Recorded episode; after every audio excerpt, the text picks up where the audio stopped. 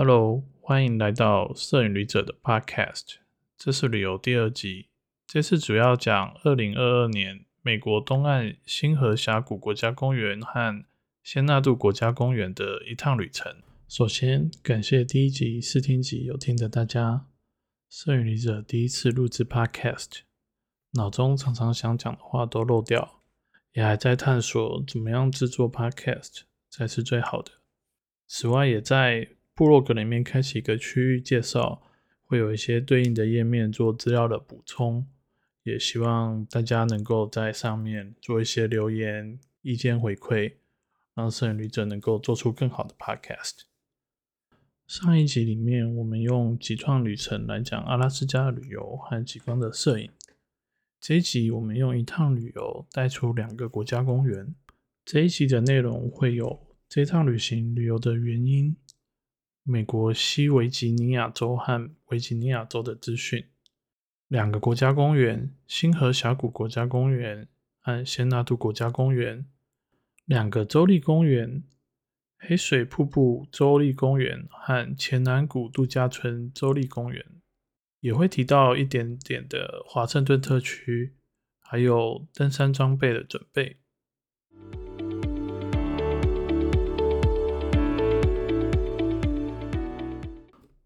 这趟旅行的缘起，主要是摄影旅者收集了多年的美国国家公园。两千零九年的时候。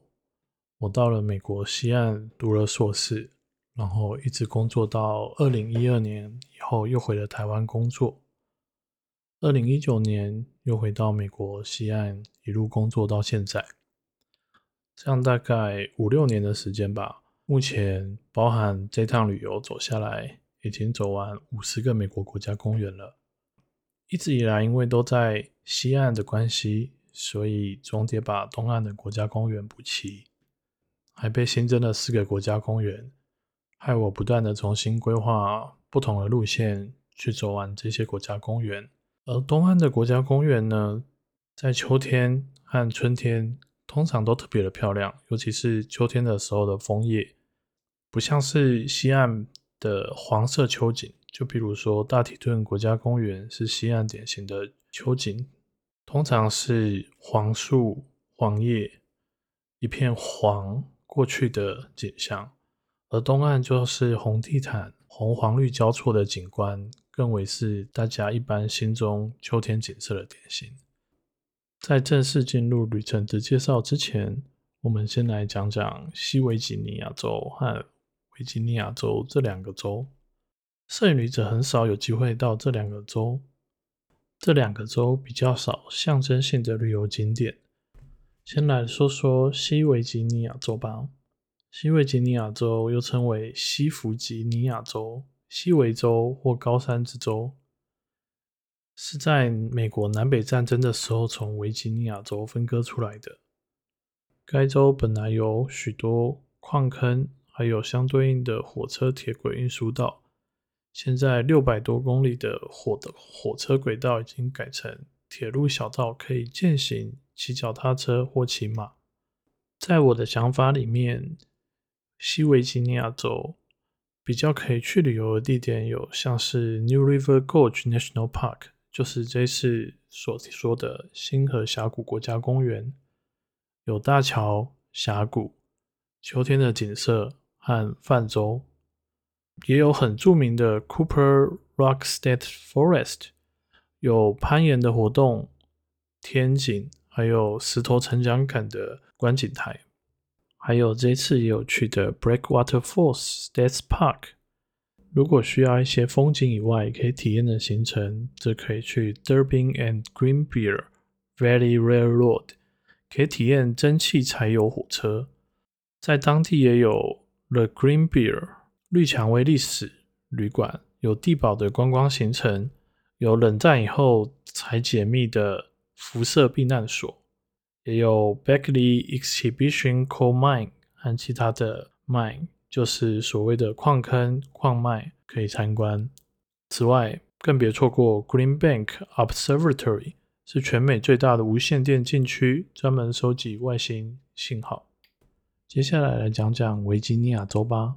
正式名称是维吉尼亚邦，是美国开国十三州之一，有八位美国总统生在这里，所以又称为美国总统之母。历史和浪漫气氛相辅相成，所以也称为爱之州。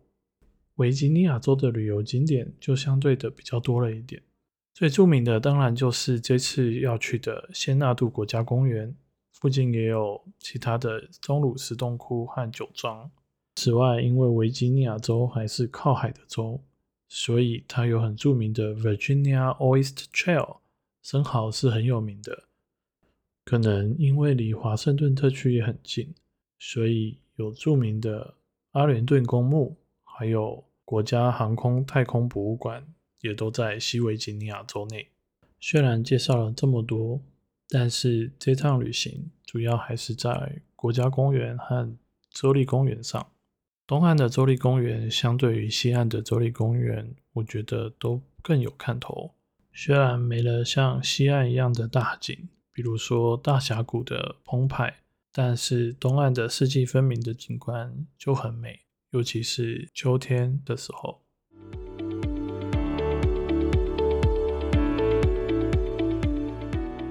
这次降落的是 Yeager Airport，代码为 CRW。一降落之后，立刻就前往了 New River Gorge National Park and Preserve。先到了 Canyon Rain Visitor Center 确定了资讯，了解了国家公园大概的情况。这也是摄影旅者一般的做法。在家会先看过一些旅游的资讯，到国家公园的时候，还是会先确认国家公园现在的状况是怎么样。是否想要去的步道、观景点都还有开放？有国家公园管理员给的资讯和我事先出发的调查交错以后，由北到南，我列出这几个主要景点。第一个就是 New River Gorge Bridge，也就是星河峡谷大桥，是一九七七年建的地标级大桥，也就是在这个 Canyon Rim Vista Center 旁边。再来就是 Nettleburg Mine Site，是美国矿坑生产中心的历史见证。Sunmut 是采矿的小镇，后来已经没有人，落寞为鬼镇。再来 Man Overlook at Grandview，是河流切割峡谷的景观。再往南还有 Sandstone Falls，旁边有 Visit Center，主要就是瀑布景观。最后最南边，Trump Lily Farmstead 历史农庄是铁路建成前自给自足生活的写照。摄影旅者基本上都会简化，最后只会剩下拍照的行程。这次赏枫的时间稍微来早了，所以就只能拍拍星河峡谷大桥，还有 Man Overlook at Grandview。先来说说 Man Overlook at Grandview 吧。这和 Arizona 州的马蹄湾，或是犹他州的史马州立公园有异曲同工之妙。它们都有马蹄形的河流切割过峡谷，但不同的是，Arizona 和犹他的马蹄湾或史马点，它们都是灰土黄土，而星河峡谷这里的峡谷则是充满了森林，秋天还会有枫叶。而春天会有百花盛开，在星河峡谷桥这边会有两种方法可以看到漂亮的星河峡谷桥，一种是开车一路绕到下面再开回来，这样可以看到映在水中的星河峡谷桥；或是你可以爬旁边 Long Point Trail，可以跑到桥的正对面，看着桥的全景，在秋天有枫叶的时候，这样看尤其美丽。另外，星河峡谷桥还有类似日本明寺大桥的建学活动，叫做 Bridge Walk。你可以付费参加导览团，走在桥上。但注意，它不是国家公园的官方活动，所以如果要参加的话，是私人的导览公司。另外，可能有很多人和我一样，喜欢早上到下面湖区去拍桥的倒影。可是因为该区容很容易早上有浓雾。所以就要赌赌运气喽。这个国家公园旁边有一个 Bobcock State Park，有 Meal，也就是模仿，也是很多人喜欢拍照的地点，也值得留意。这个国家公园，我是住在 Courtyard by Marriott Beckley，因为 Beckley 那边附近很热闹，但因为摄影旅者有一种奇异的体质，常常会有很多奇怪的旅馆的事情发生，像是以前 Here Den London Metropole 歧视了我，或是旅馆常常把房间给了同姓却不同名的其他人，都非常的神奇。这间旅馆刚开始的时候，他一直找不到我的预约。后来到房间的时候，一打开，居然房间是乱的，而且房间门还没有锁。之后下去找柜台人员，又找不到他。找到人了以后，他又换了一间垃圾桶里面还有垃圾的房间给我，让我整个都傻眼了。摄影旅者因为一年住二十到四十间旅馆，目前已经是万豪钛金会员。回家以后，立刻很有经验的找客服抱怨，并且让客服退了我全数的点数。之前我已经有写过奇葩旅馆的介绍，这几年大概又可以再写一集了吧。这趟因为星河峡谷国家公园的风况没有太好，所以我们转向北边其他的州立公园赏风。第一个到的州立公园是黑水瀑布州立公园。黑水的形成原因是因为铁山和红云山针叶的单宁酸染色，而导致瀑布的水成为了黑色的。在黑水瀑布州立公园的时候，找不到访客中心，所以我们找到了自然中心人询问资讯。运气很好的，这里是七八层的枫叶红。州立公园人建议我们先去 Lindy Point，这也停车位非常的少。而且还有进入过西维吉尼亚州官方宣传影片中，这里我们确实看到很不错的枫叶景观，甚至没有枫叶的景观也是非常的美丽。再下来 Peddleton Point 有很开阔的空间可以作为办活动婚宴。比起 Lindy Point，我更加喜欢 Peddleton Point 这边的枫叶。除了这两个主要点以外，州立公园内的桥梁也都有很不错的枫叶景观，黑水瀑布当然也是很必须要看的啦。接下来我又去了 canan Valley Resort State Park，这是美国内地第二大的湿地，第一大湿地是 Everglades National Park，也就是佛罗里达州的大沼泽国家公园。这个州立公园其实是一个私营的度假村。也是西维吉尼亚州第一个滑雪胜地，一般人会在这边住宿待上一晚，或者是去滑雪。但摄影旅者没有住宿，直接前往缆车区域，因为觉得应该不会有什么人会特别搭缆车去赏枫叶。但其实缆车带你上山拍照是非常棒的事情。那天虽然一路上天气不太好，但是上山以后的天气却还不错，很闪光。我还拍到了有耶稣光的枫叶景呢。至此，就是摄影旅者在西维吉尼亚州这次旅程中经过的景点了。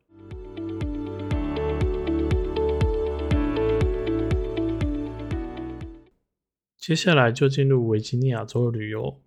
这次维吉尼亚州主要的旅游行程都在仙纳度国家公园。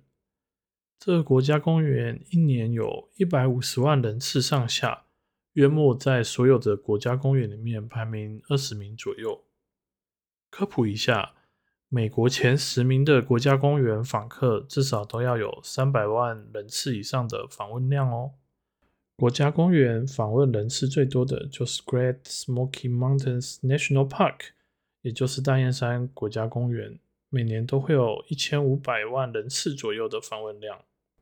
其他国家公园访问人次大概在五百万。人次左右的还有 Zion National Park、西安国家公园、Yellowstone National Park、黄石公园、Grand Canyon National Park、大峡谷国家公园等。而加州最热门的国家公园则是 Yosemite，约莫一年有三百万人次。接下来我们回到仙纳度国家公园吧。这个国家公园一七五零年开始有人居住。直到一九二零年到一九三零年代，维吉尼亚邦收购了、建造了这个仙纳度国家公园。最后一位居民在一九七九年去世。这南北狭长的国家公园中间是由 Skyline Drive 贯通，南北开车约莫三个小时出头。春天会有繁花盛开的缤纷美景，秋天会有秋叶变色的灿烂风光。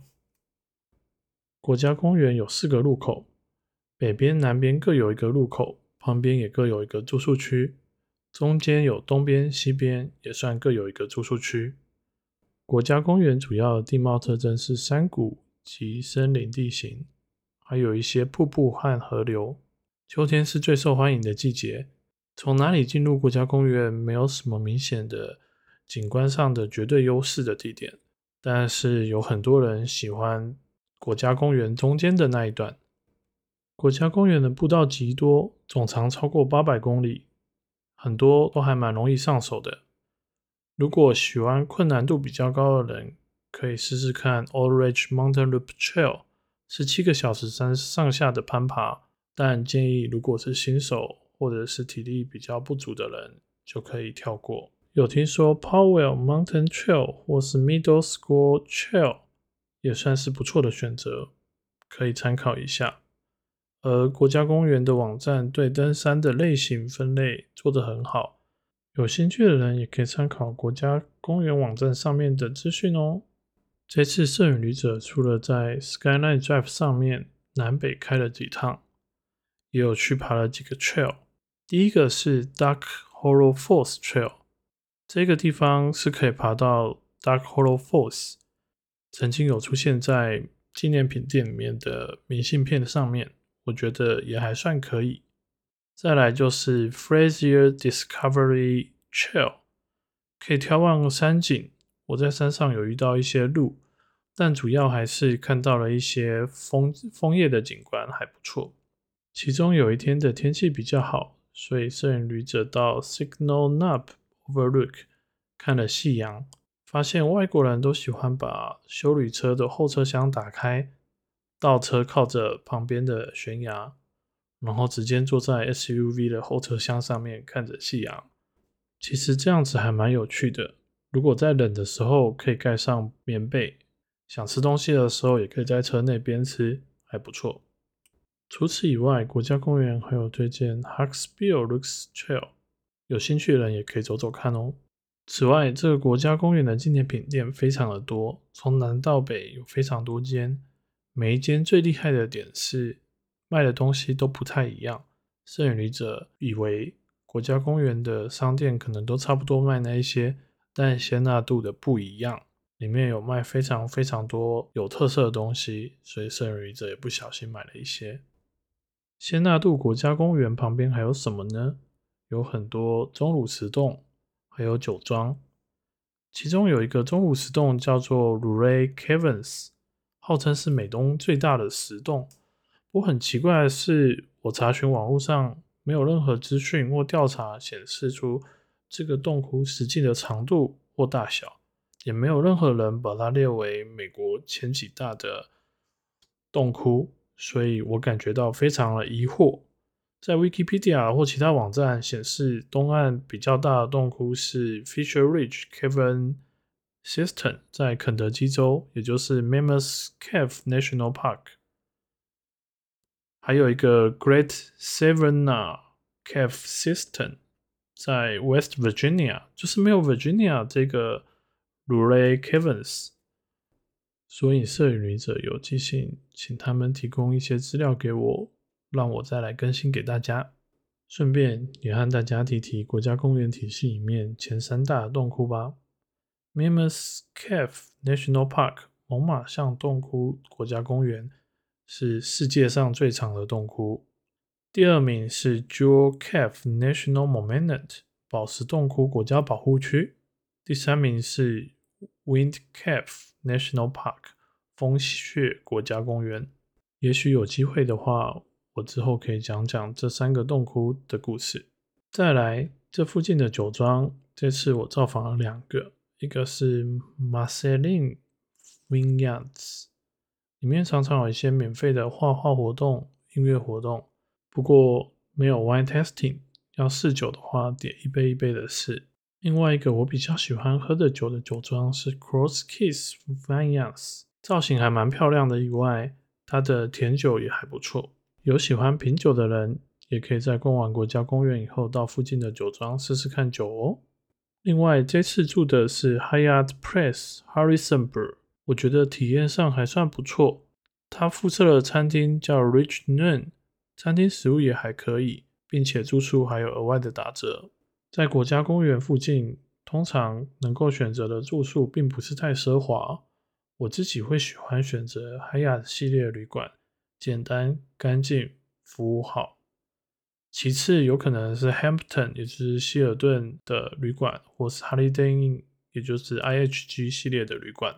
但仙纳度国家公园南边入口处有一个 Castwick House，是 Hyatt 的伙伴旅馆，它算是奢华旅馆。如果有一定要住奢华旅馆的人，不妨一试哦。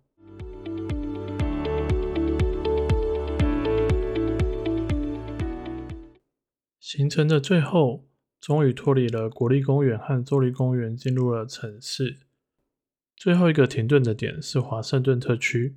美国有米其林餐厅评价的地方其实并不多，只有纽约、旧金山、芝加哥、华盛顿特区，还有已经停止的拉斯维加斯。拉斯维加斯。这次我去吃了两间米其林推荐的餐厅。其中一间是 Fiola Mare，是一星级 Fiola 的姐妹餐厅，获得了米其林餐厅推荐，并没有星等。吃 Fiola Mare 之前，我们先到附近的小镇去逛逛，参观了 Georgetown University，是排名很前面的一所学校，里面的人都非常用功到一种很恐怖的程度，不管是看到宿舍里面坐坐在窗台边的人。或是草地上休息的人，全部都在读书。从他们的校园开始闲逛，一路到小镇上，还看到了大法师电影里面的楼梯。除了一些当地的历史景点以外，在 Fiola Mare 旁边还有瑞典和冰岛的大使馆，也有开放给一般人参观哦。另外一家是米其林一星的 Sushi Nakazawa。吃这间餐厅的原因，是因为入住了 Waldorf Astoria Washington D.C.，也就是华尔道夫华盛顿特区旅馆，和这间 Sushi Nakazawa 是在同一个建筑物，而这个建筑物是以前的川普旅馆，非常的豪华气派。现在是希尔顿旅馆，如果有美国的 American Express Aspire 信用卡。可以用每年一晚免费住宿券来免费入住这里哦。这栋建筑物除了以前是川普旅馆以外，在更早期是 Old Post Office，现在还有免费可以上 Old Post Office Tower 做观景。这个住宿地点非常好，接近白宫、各个国家纪念区，还有美国国会大厦。不过这次就不特别讲解这些国家纪念区。白宫或美国国会大厦了，因为讲起来大概又是另外一集了吧。总之，这次华盛顿特区住的旅馆、吃的两间餐厅，我都非常的推荐哦。